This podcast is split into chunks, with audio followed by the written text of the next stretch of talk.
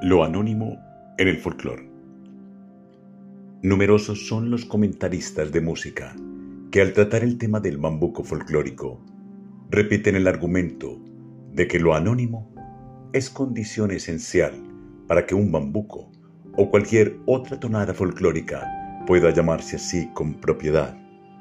Allí se toma al pie de la letra el término anónimo y ocurren graves confusiones Aclaremos este punto que, aunque se refiere a todo el campo folclórico, literario, musical, coreográfico y demosófico, viene muy oportuno en el caso de las tonadas folclóricas. Lo que aquí me propongo despejar es el verdadero alcance del adjetivo anónimo en relación con la realidad de lo folclórico. Se creyó de buena fe que anónimo significaba exactamente sin nombre, sin autor, sin ideador. Y consecuente con esta premisa, se dio como principio dogmático que todo lo que tenía autor manifiesto dejaba por ello de ser folclórico. Pero tal principio no se aplicó, por curioso capricho, sino a las expresiones de lo que llamaban con lenguaje anticuado folclore espiritual. Para la otra rama de esa clasificación, denominada vagamente folclore material, no operaba el requisito. Así, un guarniel envigadeño, aunque hubiera sido cortado y cosido por Carlos Calle, se consideraba como artículo folclórico aunque tuviera autor conocido. Esto porque don Carlos lo había hecho, como si deben ser los guarnieles envigadeños. La tonadilla campesina más o menos recalcitrante que ejecutaban en su requinto el virtuoso de ese instrumento Felipe Sánchez y que sirvió de tema básico para la música que Emilio Murillo pusiera al poema El Guatecano era sin lugar a dudas una música folclórica, simplemente porque Sánchez no decía que era suya. De tal manera, cumplía con la definición académica de lo anónimo, que es lo que no ostenta el nombre de su autor. Pero Murillo, con tres diferentes textos de autor no conocido y la tonadilla de Sánchez, hizo el bambuco agregándole de su cosecha e inventiva las variantes del tema de Sánchez.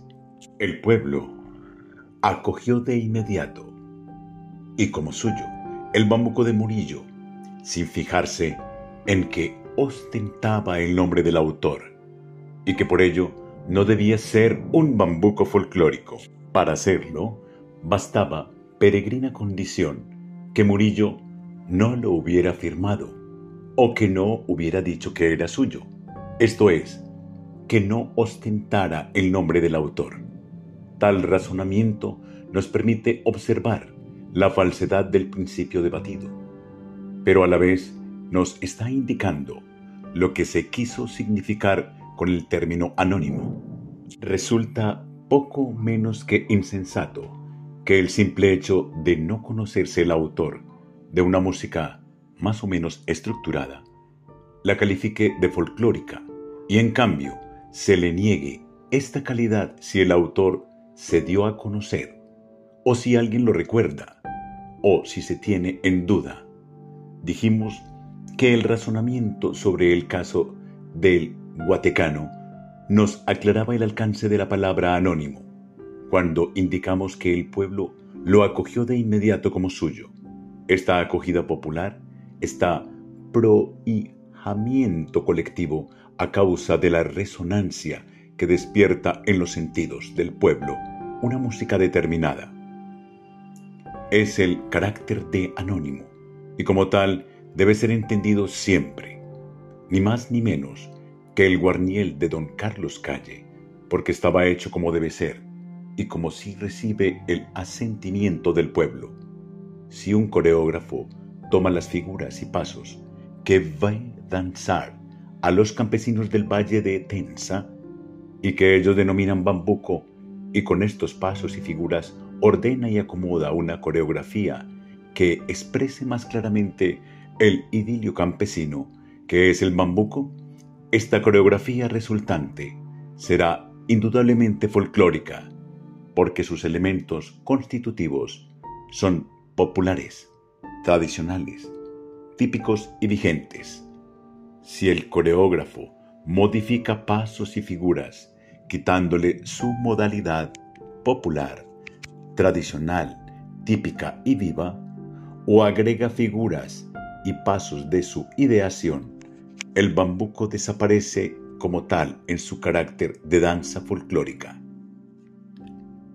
En el primer caso, solo hubo una ordenación de pasos y figuras existentes, aunque el campesino no siempre las ejecute en forma completa en una región dada, o aunque lo presente parcialmente. Así, de las ocho figuras que se observan en el bambuco de toda la región de la zona andina colombiana, los campesinos de una localidad realizan seis figuras, los de otra cinco o siete, y la ordenación puede sufrir menoscabo según las circunstancias de euforia, de timidez, de memoria, en que se hallaren los ejecutantes. Lo esencial estriba en que estas figuras y estos pasos no sean modificados en su esquema como partes de la coreografía.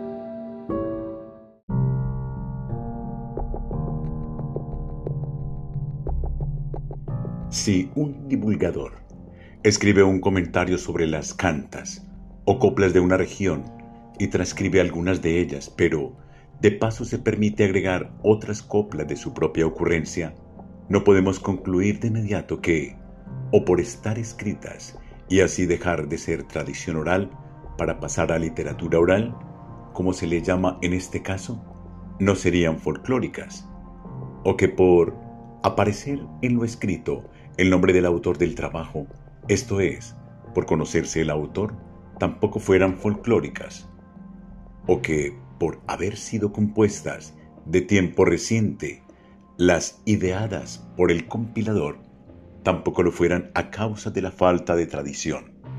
En el primer caso, tenemos literatura oral, ya que la escritura o grabación son los expedientes forzosos para consignarlas es obvio que el trabajo de comentario sobre tales coplas no es obra folclórica, sino folclorológica. Pero unas y otras coplas pueden ser folclóricas. En el segundo caso, la omisión o la declaración del nombre del autor de las coplas no puede determinar su condición de folclóricas, puesto que es circunstancia que no incide en la estructura de estas. En el tercer caso, la falta de tradición de las coplas, ideadas por el compilador como cosa reciente que son, tampoco determinaría su condición folclórica, porque las cuartetas pueden no haberse cantado antes con el mismo léxico que ahora poseen, pero sí lo han sido en su forma que es tradicional, en su medida rítmica y silábica, en su léxico popular y en su gracia típica. Tradicionales también. Resumiríamos así, si las coplas o cantas transcritas tomada de la tradición oral y las compuestas por el compilador del trabajo reúnen las condiciones de léxico popular, de medida rítmica, de gracia típica, de rima característica, serán folclóricas aunque aparezcan escritas y no habladas, aunque el autor las firme o no, aunque solo tengan unas horas de haber sido compuestas, porque la tradición no es de la copla misma ideada, sino del género típico que la informe. Esos géneros y tipo de copla son tradicionales igualmente en los demás ámbitos del folclore. En cualquiera de sus cuatro ramas, un fenómeno se califica de folclórico si reúne las características requeridas para ello.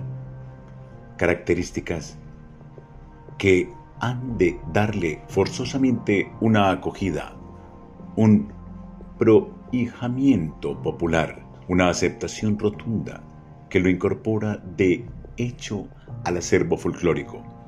Lo tradicional no es el fenómeno mismo, sino sus características.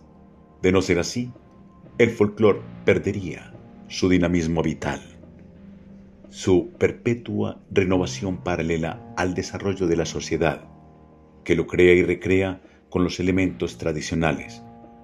No es el fósil vivo de que habló Francis Potter, sino la vida misma del pueblo, renovada y enriquecida por las sucesivas generaciones que se sustentan en la tradición y van construyendo la historia. Finalicemos con dos conceptos ajenos, que por su prestigio reciben el asentimiento general y puntualizan además estas divagaciones nuestras. Fernando Ortiz, el eminente sociólogo y folclorólogo cubano, citado por Espinosa Fernández, dice, adviértase a sí mismo que la música folclórica no es siempre anónima. La música folclórica nace del individuo artista, desconocido o famoso, o bien germina espontáneamente y se va desarrollando de una manera imprevista y gradual. Ni solo es música de tradición. La música folclórica brota a cada instante de las fuentes populares. Los músicos de ciertos pueblos pastoriles, pescadores o montunos. Aún sin saber leer, inventan constantemente tonadas que enseguida pasan al folclore. Aquí, en el concepto de Ortiz, se puede apreciar muy bien lo que debemos entender por anónimo y recalcar que el valor de cosa tradicional no debe buscarse sino en los elementos constitutivos de la obra folclórica.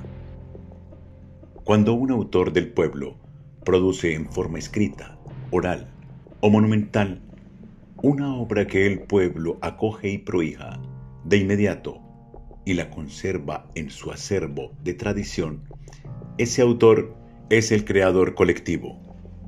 Juan Pueblo es la voz o es la mano del pueblo mismo.